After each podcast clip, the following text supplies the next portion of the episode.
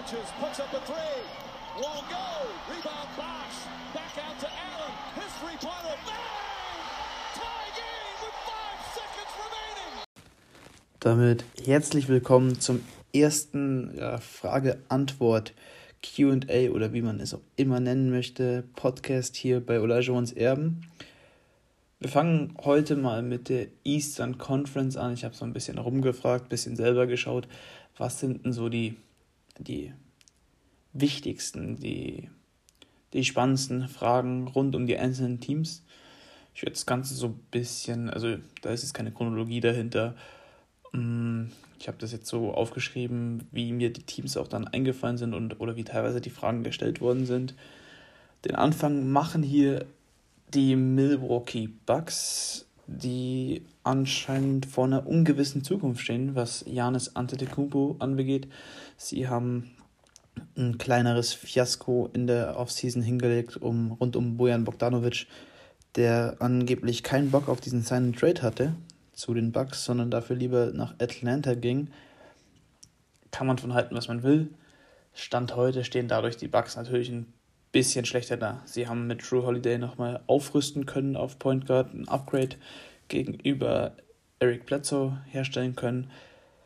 Es ist aber kein, also, also es war ein sehr teurer Preis für einen Drew Holiday, der jetzt, glaube ich, auch noch ein Jahr Vertrag hat. Drei First Rounds sind meines Wissens da nach New Orleans gewandert und eben Eric Bledsoe, der jetzt zumindest defensiv kein wirklich schlechterer Guard ist, als Drew Holiday es eben ist. Wie weit geht es für die Bucks, ist hier die Frage. Und das ist relativ leicht zu beantworten. Denn so weit wie Janis Antetokounmpo sie trägt. Die Bucks werden nur erfolgreich sein, wenn Janis Antetokounmpo sehr, sehr gut spielt und das Team trägt. Ansonsten sehe ich da keine Zukunft. Ein Chris Middleton ist eine gute zweite Option. Drew Holiday kann eine gute zweite Option sein. Mehr aber auch nicht. Die zwei zusammen werden das Team nicht tragen können. Brook Lopez wird defensiv wieder seinen Job machen. Aktuell sieht es da so aus, als ob dann Dante DiVincenzo auf Shooting Guard startet. Muss man auch mal abwarten, wie der sich jetzt entwickelt. Und dann hat man auf der Bank einen Bobby Portis, an den sich die Knicks-Fans nicht gerne zurückerinnern werden. Ein DJ Augustin, der ein solider Backup sein kann, ja. Ein Tory Craig, Pat Connaughton und ein Brian Forbes. Es gibt bessere Banks, äh, also Bench Units, sage ich mal so. Trotzdem sind natürlich die Bucks mit einem Janis in Topform immer ein Kandidat auf die Finals, auch auf den besten Rekord in der Regular Season. Mhm. Wenn ich mich jetzt aber festlegen müsste, sage ich mal Matchup bedingt Maximum Conference Finals. Ich sehe aktuell nicht, wie die Bucks in die Finals ziehen sollen. Mm, und dann wird es eben ganz, ganz spannend zur nächstjährigen Offseason hin. Aber das ist dann wieder ein ganz anderes Thema. Philadelphia ist das zweite Team, das ich mir jetzt hier mal notiert habe. Die 76ers haben ja einen neuen GM unter anderem in Daryl Murray und dadurch auch einen neuen Ansatz in gewisser Weise. Man möchte hier anscheinend erstmal auf Ben Simmons ähm, Entwicklung vertrauen, sage ich jetzt mal, und das Zusammenspiel mit ihm und Embiid abwarten, bevor man dann eben zum Beispiel All-In für den James Harden geht. Das war nämlich auch die Frage, wird Harden noch geholt? Ich kann es mir vorstellen, ja. Vor allem, wenn Harden wirklich jetzt, also wenn Houston einen schlechten Start hinlegt, Philly macht keinen guten Start, Ben Simmons spielt irgendwie nicht wie er wünscht, also das Zusammenspiel mit ihm und dem Embiid passt nicht und Daryl Murray sagt, okay, er braucht noch einen Floor Spacer. Woran der Deal haken könnte, ist, dass eben Murray und Fertitta kein allzu gutes Verhältnis mehr haben dürften. So, was man da jetzt aus Houston gehört hat, war das ja schon ziemlich toxisch, alles seitdem äh, Fertitta da übernommen hat. Und deshalb könnte das noch ein Knackpunkt werden, warum Harden dann eben nicht zu den Sixers geht. Aber wahrscheinlich ist es für ihn die beste Option, weil er da weiterhin die Nummer 1 sein darf, den Ball die ganze Zeit in der Hand hat und auch endlich wieder einen Big Man hat, der dominieren kann und den er als ähm, ja, als vertikalen Spacer hat. Gut, wo wir gerade von Embiid als vertikalen Spacer reden, hier steht Embiid MVP-Kandidat, Fragezeichen. Und theoretisch ja, also Embiid hat alle Anlagen, aber dazu müsste er wahrscheinlich auch 60 Spiele in der Saison machen und das ist dann leider doch etwas unwahrscheinlich. Mm, für den Defensive Player of the Year könnte ich ihn sehen, dass er den gewinnt, aber das ist einfach zu inkonstant. Bei so einem verletzungsanfälligen Spieler da irgendwas jetzt festlegen zu wollen, ist einfach schwierig. Ja, und dann war die letzte Frage eben noch, was wird aus Simmons? entweder geht zu den Rockets oder er bleibt. Mm, muss abwarten, wie sich sein Spiel verändert. Ob er jetzt endlich mal wirklich sich einen halbwegs vernünftigen Dreier antrainiert. Also man hat es ja so zum Ende der letzten Saison hingesehen, er versucht so langsam immerhin. Und ansonsten ist halt ein Simmons ein Top-Spieler. Also der hat eine Übersicht, wie sie kaum andere hat. Der ist einer der besten Transition-Offense-Spieler der Liga. Und für seine Größe, also er verteidigt unglaublich stark und ich als Rockets-Fan, ich hätte kein Problem mit einem Ben Simmons in, in Houston. Also ich finde den unglaublich spannend und würde ihn doch durchaus gerne mal im eigenen Team sehen. Boston ist dann das dritte Team. Kann Tatum seine Form bestätigen? Kurz und knapp, ja. Tatum, ich sehe, warum viele da noch Zweifel haben. Er hat jetzt, glaube ich, eine Saison anderthalb wirklich auf hohem Niveau insgesamt gespielt. Also auf All-NBA First Second Team Niveau. Aber ich sehe schon, dass er es hält. Also der Junge ist jetzt wie alt, 21 oder so. Der geht jetzt in sein viertes Jahr erst. Das vergisst man, also, was heißt erst? Er geht in seine vierte Saison. Und er ist mittlerweile All-Star. Er ist mittlerweile der Franchise-Player bei den, bei den Boston Celtics. Und wenn Kemba Walker jetzt nicht allzu lange ausfallen dürfte, dann wird es halt auch ihm ganz schwer, als Defense sich auf Embiid, äh, auf Embiid sage ich schon, auf Tatum, Brown und eben Kemba Walker einzu ein, dass man sich da richtig einstellt. Mm, deshalb Tatum dürfte seine Form halten, ja. Äh, ich gehe sogar so weit, dass Tatum in ein bis zwei Jahren im erweiterten MVP-Kreis ist und den Award in naher Zukunft gewinnen könnte. Generell die Celtics sind durchaus wieder so ein Kandidat, wenn alle fit, wenn alles klickt, klar, die sind ein bisschen schwächer geworden, dann sind da auch wieder die Finals möglich, weil Tatum ist einfach so gut, den kann keiner stoppen. Also das ist so ein bisschen der Kevin Durant-Effekt, der ist eben so groß, dass er einfach über jeden Gegenspieler drüber werfen kann. Ähm, deshalb würde ich sagen, ja, Tatum bestätigt seine Form und wird sogar noch besser. Gut. Brooklyn ist hier als nächstes wo wir es eben gerade von KD hatten. Wie wird KD Curry funktionieren? Also die, das Zusammenspiel der beiden Stars, die jetzt das allererste Mal in ihrer Karriere zusammenspielen dürfen. Hm, schwierig. So, Westbrook und KD hat ja auch nicht allzu gut funktioniert und Kyrie ist ähnlich balldominant wie Westbrook eben. Aber man muss eben KD das auch lassen. Er hat bei den Warriors eine sehr gute Rolle gespielt und da waren eben auch Spieler, die den Ball haben wollten, wie Draymond Green, wie Steph Curry, wie Clay Thompson. Deshalb kann das durchaus schon funktionieren, vor allem wenn sie es beide sich so ausgesucht haben, also dass sie wirklich bewusst zusammenspielen wollen. Dass das Ganze auch schief gehen kann, haben die Houston Rockets eindrucksvoll bereits vorgemacht. Jetzt letzte Saison, als eben Westbrook und Harden unbedingt zusammenspielen wollten, was dann eher ein bisschen nach hinten losgegangen ist. Apropos Harden, die zweite Frage hier zu Netz ist noch, würde es Sinn ergeben, für Harden All-In zu gehen?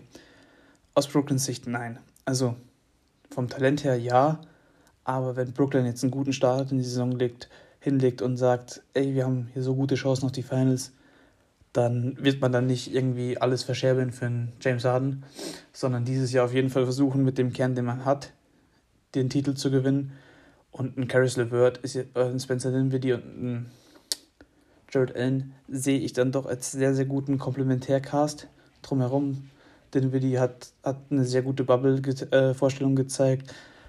Ich hoffe, dass Jared Allen starten darf und dass da nicht der Freundschaftsbonus von DeAndre Jordan den Zuschlag bekommt. Und sollten aber die Nets eben katastrophal starten, dann könnte das harten Thema nochmal ganz, ganz schnell hochkochen. Aber ich schätze da, vor, kurz vor der Trade Deadline wird dann nichts passieren rund um Harden generell.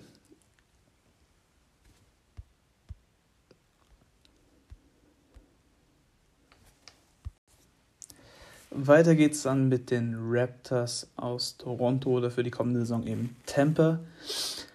Ähm, hier ist die Frage, was passiert mit Terence Davis? Ähm, für diejenigen, die es nicht mitbekommen haben, Terence Davis ist ja in New York vor wenigen Wochen, ich glaube vor einem knappen Monat, verhaftet worden, mit der Anschuldigung eben, dass er seine Freundin, Ex-Freundin, irgendwie sowas ähm, Gewalt, gewaltbereit bedroht hat. Irgendwie so. Mm, ist mittlerweile wieder frei oder auf freiem Fuß. Verfahren läuft aber noch, solange gilt halt die Unschuldsvermutung. Ein Problem hierbei ist, die Raptors haben ihn jetzt eben bestätigt für die kommende Saison. Also er hat jetzt auch in der Preseason gespielt. Mm, also schätze ich mal, es, er wird diese Saison auch zu Ende spielen. Die Frage, die, aber die Anschlussfrage, die von mir jetzt, die ich mir selber stelle, ist halt, wie sehr lenkt ihn das Ganze ab, dieses ganze Verfahren, das er noch laufen wird. Kann er sich außergerichtlich mit der Frau einigen? Das wäre natürlich für ihn von Vorteil, weil es nie gut in der Vita zu lesen ist, wenn man da eben so ein Gerichtsverfahren wegen häuslicher Gewalt am Laufen hat. Mm. Aber Stand heute denke ich mal, dass er auch nächste Saison das Trikot mit der Null für die Raptors tragen wird. Dazu gibt es noch Breakout oder Einbruch bei den jungen Spielern. Puh, schwierig. Also Chris Bouger kann ich mir vorstellen, dass das nichts mit ihm wird als Starter. Da könnte die Rolle noch ein bisschen zu groß sein. Dafür, dafür hat man aber ja noch einen äh, Aaron Baines, der da eben einspringen kann und dann auch die Starterminuten übernehmen kann. Mm, OG Ananobi sehe ich extrem positiv. Also, wenn ich da mal so eine Statline predikten müsste für die kommende Saison, 15 Punkte, 6 Rebounds, 2 Assists, äh, ein Steal, ein Block, irgendwie sowas. Weil der Junge ist halt defensiv so gut. Offensiv werden viele Würfe frei durch den Abgang von Ibaka vor allem. Ähm, vielleicht wird Kyle Lowry weniger spielen. Und dann hat man halt eben einen Fred Van Fleet und einen Pascal Siakam, die eh schon viel werfen. So, und der könnte jetzt mehr Würfe sehen und dann könnte seine, seine Produktion auch hochgehen. Auch die Minuten, denke ich, werden mehr bei ihm, weil er einfach so vielfältig am Flügel ist, äh, vielseitig am Flügel ist, dass es da eigentlich ein No-Brainer ist, dass der nicht viel Spielzeit sehen sollte. Deshalb, ja, OG Aninobi, aus dem wird was. Und ansonsten sind ja gar nicht mehr so viele junge Talente da. Also Terrence Davis war, glaube ich, drei oder vier Jahre am College, der müsste auch schon 24 sein. Matt Thomas ist 26, nee, Terrence Davis ist 23. Ähm, also, das sind halt mittlerweile so gestandene Spieler. Thomas hat ja auch in Valencia in Spanien gespielt. Deshalb würde ich jetzt da nicht so viele Talente sehen. Und dann Alex Len, das ist halt Alex Len. Also, das ist halt einfach ein Draft-Bust. Ähm, okay, das war gerade irgendwas, was nicht in die Aufnahme sollte. Ähm, Gibt es noch irgendwas zu sagen zu den Raptors? Ich glaube nein. Also bei Aninobi Breakout ja, Boucher kann ich final noch nicht bewerten. Kann man vielleicht mal im Februar dann erste, ein erstes Fazit dazu ziehen, wie der sich eben als Starter oder als potenzieller Starter macht. Die Miami Heat. War der Run im Vorjahr nur ein Zufall? Nein. Die Miami Heat waren das Team, das sich den gegebenen Umständen am besten anpasste, wahrscheinlich die beste Teamchemie hatte intern und deshalb verdient auch in die Finals gekommen ist. Also wenn man sich das anschaut, äh, die haben drei Spiele bis in die Finals verloren. Zwei gegen Boston, eins gegen Milwaukee, wenn mich nicht alles täuscht. Also ich glaube, dass sie 4-0, 4-1, 4-2 gegangen sind. Das ist, das ist kein Zufall, dass man so durch die Playoffs da marschiert. Klar, der Osten ist jetzt wieder stärker, die Brooklyn Nets kommen zurück, die Philadelphia 76ers, wenn fit, sind gefährlich äh, Milwaukee muss man mit Janis eben auf der Rechnung haben. Aber Zufall war der Miami Heat Run nicht. Mhm. Kann es wiederholt werden? Unter Umständen. Also für mich ist Bam Adebayo einer von zwei Big Men, der sich nicht vom, vom Feld spielen lässt, defensiv gesehen, wie das ja bei so vielen anderen das Problem ist, bei Rudy Gobert zum Beispiel in den Playoffs. Den, wenn man den richtig attackiert, dann ist er ein Minusspieler in der Defense, was er eigentlich nicht sein sollte als mehrmaliger Defensive Player of the Year. Und bei Bam passiert das eben nicht. Dann hat man einen Jimmy Butler, der jetzt wahrscheinlich in der Offseason wieder ruhiger angehen lassen wird, aber dann in den Playoffs wieder eskalieren könnte. Und das Team ist halt irgendwie, das ist halt so ein eingeschworener Haufen. So, man hat noch ein bisschen junges Talent mit Kendrick Nunn, Tyler Hero, Bam Adebayo ist ja auch noch relativ jung und mir ist gerade der Name des Rookies entfallen, aber da hat man ja eben auch nochmal einen Spieler und wenn die Heat eins bewiesen haben, dass dann, dass sie aus späteren Picks eben durchaus Kapital schlagen können und die jungen Spieler gut formen und entwickeln. Also mich würde es nicht überraschen, wenn die Heat nochmal in die Conference Finals oder sogar in die Finals einziehen könnten. Speziell, weil da ja auch noch was mit Harden am Laufen ist, angeblich. Und da, liebe Heat-Fans, ist es absolut lächerlich, dass man sagt, einen Tyler Hero möchte man nicht in einen Deal inkluden für einen James Harden. James Harden ist einer der besten offensiven Spieler aller Zeiten und ist nach wie vor ein Top 5 NBA-Spieler. Also bitte, Tyler Hero, schön und gut, aber wenn man einen James Harden bekommt, maximiert das natürlich die Chance auf einen Titel für so ein Team. Deshalb, why not? Ähm, der Gegner der Miami Heat in der ersten Runde war letzte, waren letztes Jahr die Pacers. Hm, die Pacers sind so ein Team, das in Deutschland ja kaum Beachtung erfährt. Da gab es auch keine Frage zu, deshalb habe ich hier einfach mal eine gestellt. Der vergessene Mitfavorit. Denn die Pacers haben eine sehr, sehr gute Starting Five mit Malcolm Brockton, einem fitten Victor Oladipo jetzt wieder, TJ Warren, auf der 4 dann Domantas Sabonis und auf der 5 Miles Turner. Die Fragezeichen, die es hier noch gibt. Miles Turner, kann der sein, sein Decision-Making verbessern? Seine Fußarbeit muss er verbessern, weil er ist einfach, er ist einfach viel zu viel zu schüchtern, sage ich, also nicht schüchtern, aber er, er verweigert offene Würfe, sagen wir es so, die er nehmen sollte und wenn er in den Post geht, die Fußarbeit sieht einfach nicht sauber aus. Also wenn man das vergleicht mit einem Olajuwon von früher, der einfach so eine cleane Fußarbeit hatte, da ist Miles Turner Lichtjahre entfernt. Um, ähm, die Bank ist dann schon wieder ein bisschen ein Schwachpunkt, aber kann auch noch mithalten, kann sich schon sehen lassen. Wenn fit, also wenn alle fünf genannten Starter fit sind, dann sind die Pacers ein Team, gegen das eigentlich keiner spielen möchte, weil es ist defensiv eklig zu bespielen, da gibt es keine wirkliche Schwachstelle, mal ausgenommen jetzt vielleicht so TJ Warren slash Sabonis, aber selbst Sabonis ist defensiv mittlerweile in Ordnung und TJ Warren wird nicht immer den besten Spieler verteidigen müssen auf dem Flügel, da gibt es dann eben andere Optionen mit oder Depot, Brockton oder eben auch Turner, wenn er dann halt eben meinen Forward, also einen großen Forward verteidigen soll. Deshalb ja, mit Favoriten, nein. Also die zweite Runde ist im Bereich des Möglichen, ist aber auch schon schwer, das wäre dann schon ein Upset. Und man müsste irgendwie das passende Matchup dazu bekommen, weil ansonsten, also wenn sie zum Beispiel einen fitten Kevin Durant bekommen würden dagegen, da würden sie kein Land sehen. Oder auch gegen die Celtics wie letztes Jahr schon, also in den 2019er Playoffs, da war ja auch sofort Schluss, weil das sind einfach Matchups, Tatum, KD, die können die Pacers nicht verteidigen. 76ers dagegen. Das könnten sie verteidigen. Das könnten sie auch gut bespielen. Die Heat haben sie dieses Jahr relativ schnell kalt gemacht. Es ist halt die Frage, wie kommt jetzt eben ein Victor Oladipo zurück? Also zweite Runde Maximum, sage ich hier mal. Die Magic. Ist das einer der spannendsten jungen Backcourts der Liga? Äh, jein ich bin immer noch Bewohner bei der Marke Pfalz Island, also ich habe den Jungen noch nicht aufgegeben. Und er hat jetzt in der Preseason heute auch, glaube ich, zwei oder drei Dreier getroffen. Mhm, trotzdem ist dieser Backcourt nicht, nicht so gut und vielversprechend. Klar, Cole Anthony galt vor einem Jahr noch als einer der Top-Picks, also als einer der kommenden Top-Picks, ist jetzt eben an 15 oder ja, ich glaube an 15 ist er jetzt gefallen. Ähm, schwierig weil die sind beide ein bisschen zu ähnlich, finde ich. Also, wenn da nicht von Falls mehr Shooting kommt, dann sehe ich nicht, wie die beiden in der modernen NBA nebeneinander spielen können.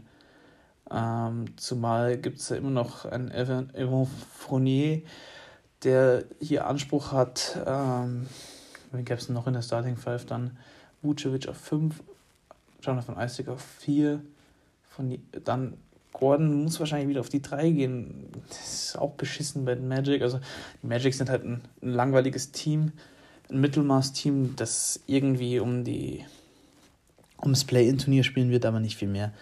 Und klar, der, der Backcourt ist interessant und vielversprechend, aber ich finde die beiden Spielertypen noch ein bisschen zu ähnlich, als also mit den gleichen großen, eklatanten Schwächen quasi. Äh, bei beiden ist es eben der Wurf, Ähm, beide driven ganz gut. Und die sichersten Pässer sind sie jetzt auch nicht unbedingt, auch wenn Fulz hier natürlich schon einen guten Schritt nach vorne gemacht hat. Aber auch, wie gesagt, viel zu früh zum Bewerten. Also es kann auch sein, dass die beiden komplett explodieren. Und dann ist es hier alles obsolet, was ich hier gerade erläutert habe. Washington Wizards. Wie kann das nur gut gehen? In Klammern Westbrook plus Beal. Ja, also als ich von dem Trade gehört habe, war ich auch erstmal überrascht, vor allem nach der Aussage von Westbrook, er möchte wieder eine OKC-Rolle haben, wo er die alleinige unangefochtene Nummer 1 war. Das wird er nicht sein, weil Bradley Beal der bessere Spieler ist und die Schlüssel der Franchise sollten in seinen Händen liegen. Und zum anderen, weil Wall halt, äh, ja doch, weil Wall und Westbrook relativ ähnliche Spielertypen sind, auch vom, vom Charakter her. Und das hat ja mit Beal angeblich schon mal nicht so gut funktioniert, auch wenn das jetzt beide nach dem Trade dementiert haben. Mm. Spannend, spannend. Also, ich sehe absolut, dass das funktionieren kann und dass die Wizards in den Playoffs sind nächstes Jahr weil Westbrook eben einer der besten Regular Season Spieler ist. Neues Team, neue Herausforderung. Er hat sich jetzt über Houston massiv beschwert. Ähm, kann da vielleicht nochmal einen Push geben. Dann, wenn Beal eben auf absolutem Top-Niveau weiterspielt, dann ist es halt schlagartig einer der besten drei, vier Backcourts der Liga. Weil auch wenn Westbrook tot gehatet wurde die letzten Monate, der Junge ist immer noch verdammt stark und hat zwischen Januar und März, wenn auch nur ein kurzer Stint, mit dem besten Basketball seiner Karriere gespielt. Äh, 54% aus dem Feld getroffen, attackiert, attackiert, attackiert ohne Ende. Deshalb, ja, das kann gut gehen, aber das Implosion oder die Implosionsgefahr ist einfach riesig. Charlotte Hornets. Mm, Lamello Fragezeichen. Ich muss mir noch überlegen, was das als Frage sein soll und der Hayward-Vertrag. Also klar, der Hayward-Vertrag ist schlecht und zeigt auch mal wieder, dass Michael Jordan einer der ungeduldigsten Owner der Liga ist, weil man hat jetzt dafür, um Hayward zu sein, es war ja kein Sign Trade, sondern man hat dafür Batum entlassen, der kriegt jetzt die nächsten drei Jahre nochmal 9 Millionen und zahlt eben Hayward in den kommenden vier Saisons 120 Millionen. Also zusammengenommen ist der Deal für Hayward also vier Jahre 147 Millionen. Und das ist viel zu viel für einen solchen Spieler. Klar, die Hornets können nicht Free Agents bekommen oder werden diese höchstwahrscheinlich nicht bekommen, weil der Markt einfach unglaublich schlecht ist in Charlotte. Aber warum man das jetzt getan hat, weiß ich auch nicht. Klar ist auch, sie werden keinen Janis bekommen nächstes Jahr, deshalb konnten sie auch das Geld diese Offseason verballern, aber so, was bringt ihnen jetzt ein Hayward? Sie, können, sie werden nicht tanken damit, dafür sind sie zu gut, weil sie haben jetzt eben LaMelo, sie haben Devonta Graham, sie haben PJ Washington und eben Gordon Hayward. Das ist ein gutes, gutes Konstrukt, um da drauf aufzubauen, aber eben nicht gut genug, um jetzt eine Garantie für die Playoffs zu haben. Also man wird vielleicht irgendwie 10., 11.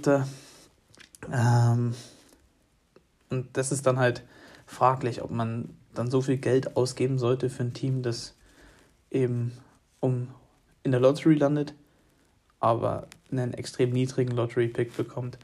Vor allem in so einem Draft-Jahrgang wie nächstes Jahr mit Kate Cunningham, kritisch. Dann Lamello sah bisher ganz cool aus in der Preseason. Äh, schön anzuschauen. Also klar, passing-technisch und Point oder also aufbautechnisch gab es da noch nie einen Zweifel dran. Das größte, die größten Zweifel sind ja an seinem Wurf, an seinem Scoring und die besteht immer noch. Er ist der Spieler mit dem vermutlich größten Upside in diesem Draft, also der einzige, der vielleicht auch wirklich Superstar-Potenzial hat aber trotzdem sehe ich jetzt nicht, dass der irgendwie jetzt die Hornets in die Playoffs führen kann oder sonst irgendwas. Man muss dem Jungen auch Zeit geben. Ich hoffe, dass die Medien da nicht komplett einschießen, wenn er da immer zwei, drei schlechte Wochen hat, weil das würde seiner Entwicklung nicht gut tun und er muss sich defensiv verbessern. Weil ansonsten hat er halt schon eigentlich alle Veranlagungen, die es braucht, um erfolgreich zu sein in der NBA. Der ist extrem groß gewachsen, der schaut über die Verteidiger drüber und sieht natürlich dadurch das Spielfeld ganz anders. Er ist wahrscheinlich der beste Dribbler und der beste oder der beste Ballhändler und der beste Passer der, der ganzen Rookie-Class und dürfte auch da zu den obersten 10% der NBA zählen. Aber er hat halt eben auch das Potenzial. Er hat keinen Wurf bisher, sein Körper ist nicht NBA-ready und das, das ganze, der ganze Medienhype könnte ihm halt auch schaden in seiner Entwicklung. Bleibt eben abzuwarten, aber Stand heute sehe ich die Hornets irgendwo im Bereich zwischen 10 und 12, 10, 11, irgendwie wahrscheinlicher. Ähm, und dann muss man schauen, wie das weitergeht. Chicago Bulls. War Boylan an allem schuld? Die offensichtlichste Antwort wäre hier natürlich ja. Jim, äh, Jim Boylan hat unglaublich viel Scheiße gebaut. Also der hat abstruse Timeouts genommen, nur um zu zeigen, dass er eben, wie gut er mit seinen Timeouts haushaltet. Bei, keine Ahnung, wenn man 20 Punkte hinten war, wurden die gecallt. Ähm, sein einziger Spielansatz war äh, hart und tough sein und verteidigen dementsprechend. Und das hat man jetzt so ein bisschen äh, abgeändert. Kani sowas hat da jetzt so ein bisschen die Zügel in der Hand und was ich mitbekommen habe, sind die Bulls-Fans sehr zufrieden, weil da kommt auch fast nichts nach draußen. Also ich glaube, man hat zwei Tage vor dem Draft das erste Mal gehört, dass Patrick Williams äh, in Betracht gezogen wird, dass man den an vier eben zieht. Und ansonsten war da nicht allzu viel, was man von den Bulls mitbekommen hat. Man hat mit Patrick Williams jetzt einen Spieler, der unglaublich viel Potenzial besitzt, der defensiv dem Team direkt helfen könnte und dann offensiv muss man eben schauen, wohin die Reise mit ihm gehen kann. Aber das Positive bei ihm ist, er war ja früher Point Guard in der High School, glaube ich, und hat dann nochmal einen extremen Wachstumsschub bekommen und ist jetzt halt dieser Panzer, der er heute ist. Und deshalb würde ich den durchaus als potenziellen Rookie of the Year-Kandidaten in Betracht ziehen. Mm, und generell ist das Team der Bulls eigentlich extrem spannend. Lauri Markan äh, geht in sein letztes Vertragsjahr des Rookie-Contracts. Also ich glaube, der kann nächstes Jahr verlängert werden oder wird, wird Restricted Free Agent. Ähm, Wendell Carter muss man jetzt eben abwarten, ob der seine Fallprobleme, ob das mit Beuden eben auch zusammenhing oder ob Carter halt einfach ein Spieler ist, der zu oft fault, weil das wäre dann kritisch. Mm, man kann den Saturanski von der Bank bringen und hat eben Williams, äh, man hat Zach Lavin, also das, das ist schon ein gutes, also ein Team, das im Mittelmaß zwar gefangen ist erstmal, aber das durchaus Chancen hat, 500-Team zu werden. Ähm, war Boylen an allem schuld? Ich weiß es nicht. Er war an vielem schuld, aber es bleibt jetzt abzuwarten, was Heuberg eben mit dem Team macht.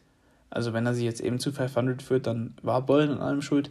Wenn sie jetzt wieder schlecht abschneiden, würde ich jetzt nicht sagen, dass Boylen an allem schuld war. Dann ist dieses Team einfach nicht gut genug und auch die Talente sind dann nicht gut genug. Ah, Kobe White habe ich übrigens vergessen. Von dem erwarte ich einen massiven Sprung nach vorne.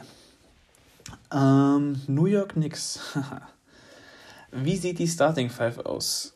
Ja, wenn sie es richtig machen würden, wahrscheinlich Alfred Payton oder, oder Austin Rivers auf der 1, wobei ich hier zu Payton tendieren würde, weil der dann doch der bessere Playmaker ist und Rivers eben als Microwave von der Bank. Puh, auf der 2 Alec Burks vielleicht. Also auf der 5 muss eigentlich Mitchell Robinson starten, klar.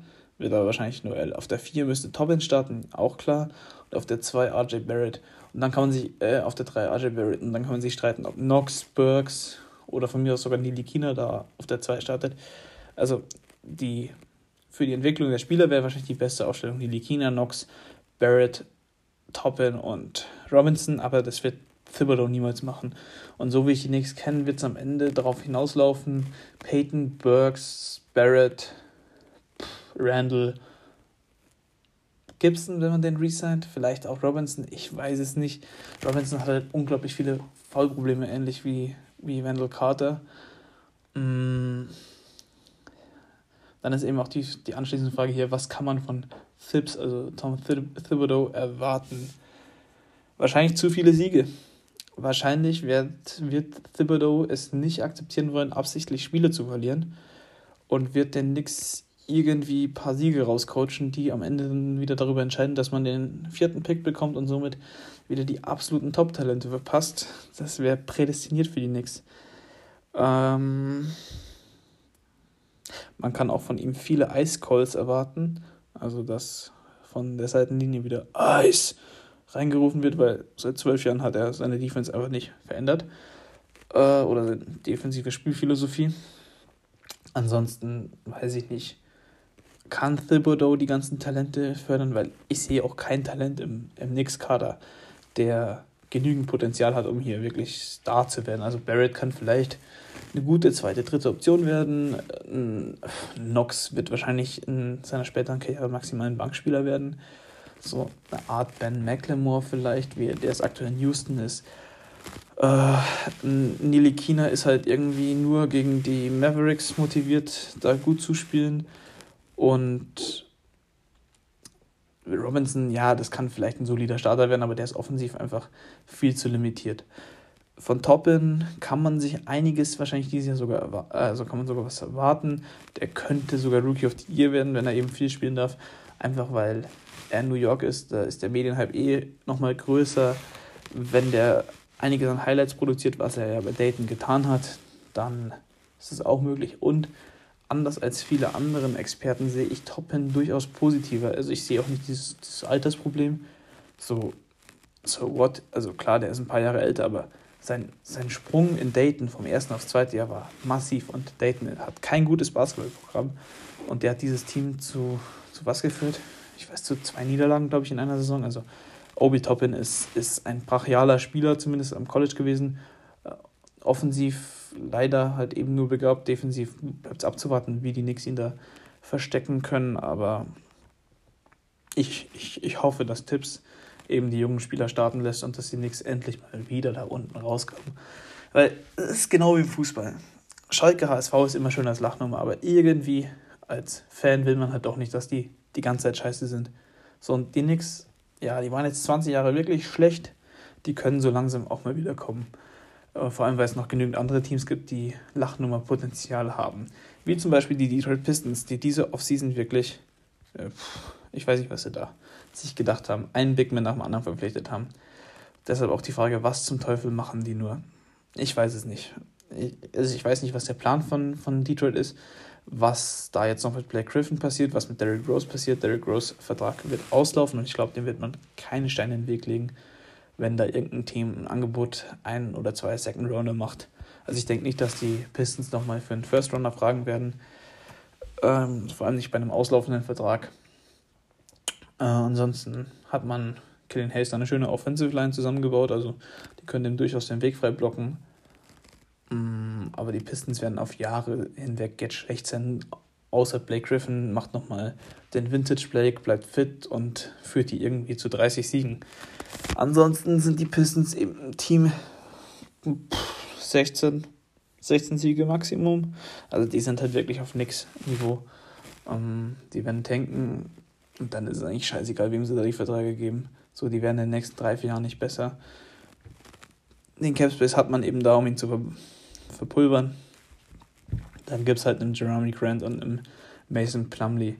Ist jetzt nicht weiter schlimm, auch wenn der Kader halt eben total unausgewogen ist und ich mich dann eben frage, wer da wie Minuten sehen soll bei den Bigs. Cavaliers kam auch keine Frage zu, da habe ich jetzt einfach mal geschrieben, was passiert in Cleveland. Ähm, ja, ich weiß es nicht. Also Kevin Love müsste eigentlich getradet werden, aber irgendwie, man hat ja auch einen Drummond verpflichtet mit einem Sinn dahinter. Man hat einen Porter Jr. noch rumlaufen. Ähm, nee, hat man nicht mehr, oder? Ich glaube, die Cavs haben ihn nicht mehr. Ähm, ich muss mir mal kurz den Kader währenddessen anschauen. Man kann sich vielleicht von Sexton nochmal einen Sprung erwarten. Also, da gibt es durchaus Potenzial. Ähm, Drummond weiß ich eben nicht, was da der Plan ist. Also, weiß man halt mittlerweile auch, was man bekommt. Thorn Maker ist noch eine Wildcard, der ja irgendwie seit fünf Jahren immer ähm, hochgejubelt wird als Sleeper-Talent, irgendwie sonst was, der ja auch mal von Shaq, glaube ich, als Future MVP gecallt wurde. Man hat Isaac Okoro im Draft gezogen, das ist auch ähnlich wie Patrick Williams ein absoluter Panzer. Ähm, und ich sehe gerade übrigens, ja doch, Porter Jr., Otto Porter Jr. spielt nicht mehr, aber Kevin Porter Jr. haben sie ja gedraftet.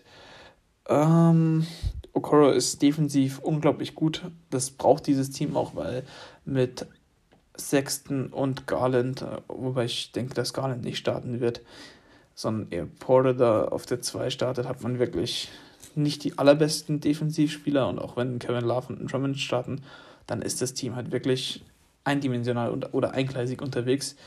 Ähm, wenn alles klickt, alles gut läuft, sind die Cavs ein Team, das irgendwo, also wenn auch alle fit bleiben, 25 bis 30 Siege holen kann. Aber ich schätze nicht, dass das das Ziel ist und gehe eher davon aus, dass die Cavs ganz weit unten in der Lottery landen werden. Irgendwie Platz 13 bis 15 im Osten und dass Kevin Love hoffentlich noch ein neues Zuhause findet weil es ist dann doch irgendwie schade, diesen ehemals so grandiosen Spieler ein bisschen zu verkommen zu sehen. Gut, dann sind wir mit Osten weitestgehend durch. Das sind so für euch, für mich die wichtigsten Fragen zu den einzelnen Teams gewesen. Ähm, eine Frage kam noch, äh, Obi oder Lamello, wenn es um Rookie of the Year geht. Mm, mein Gefühl sagt mir Lamello wegen dem Medienhype und Rummel und weil es einfach spektakulär sein könnte, wie der, wie der seine Pässe da macht, eben so, so ein bisschen Jason Williams-mäßig. Mhm, aber Toppin ist halt dann doch irgendwie doch ein bisschen weiter. Er ist auch bei Knicks, also wenn er bei Knicks gute Zahlen auflegen kann, wird es auch einen Hype generieren. Und er steht in Sachen Highlights Lamello eigentlich nichts nach. Ähm, deshalb, wenn ich jetzt heute Geld draufsetzen müsste, würde ich, glaube ich, mit Obi Toppin gehen, aber das kann sich auch von Tag zu Tag ändern. Äh, für mich ist auch ein Patrick Williams ein Rookie of the Year Kandidat. Also, das ist dieses Jahr einfach nicht predictable, weil es einfach nicht diese klare Nummer 1 wie Sion gibt. Gut, er war zwar letztes, letztes Jahr schlechtes Beispiel, aber äh, diesen klaren Anwärter gibt es einfach noch nicht. Und deshalb bleibt es spannend. So, der Fahrplan für die Woche sieht jetzt noch wie folgt aus. Die Division Previews werden abgehandelt bis Freitag. Ähm, es wird noch eine Award Prediction kommen. Die Western Conference Fragen müssen noch behandelt werden. Und zum Wochenende hin gibt es nochmal My Next Guest, ein neues Format. Da wird es um ja, Kraftsport gehen, äh, wie der eben mit Profisport und speziell der NBA zusammenhängt. Und dann wünsche ich jetzt jedem, der bis hierhin hingehört hat, noch einen schönen Resttag und hoffe, ihr bleibt alle gesund und dann hört man sich demnächst wieder.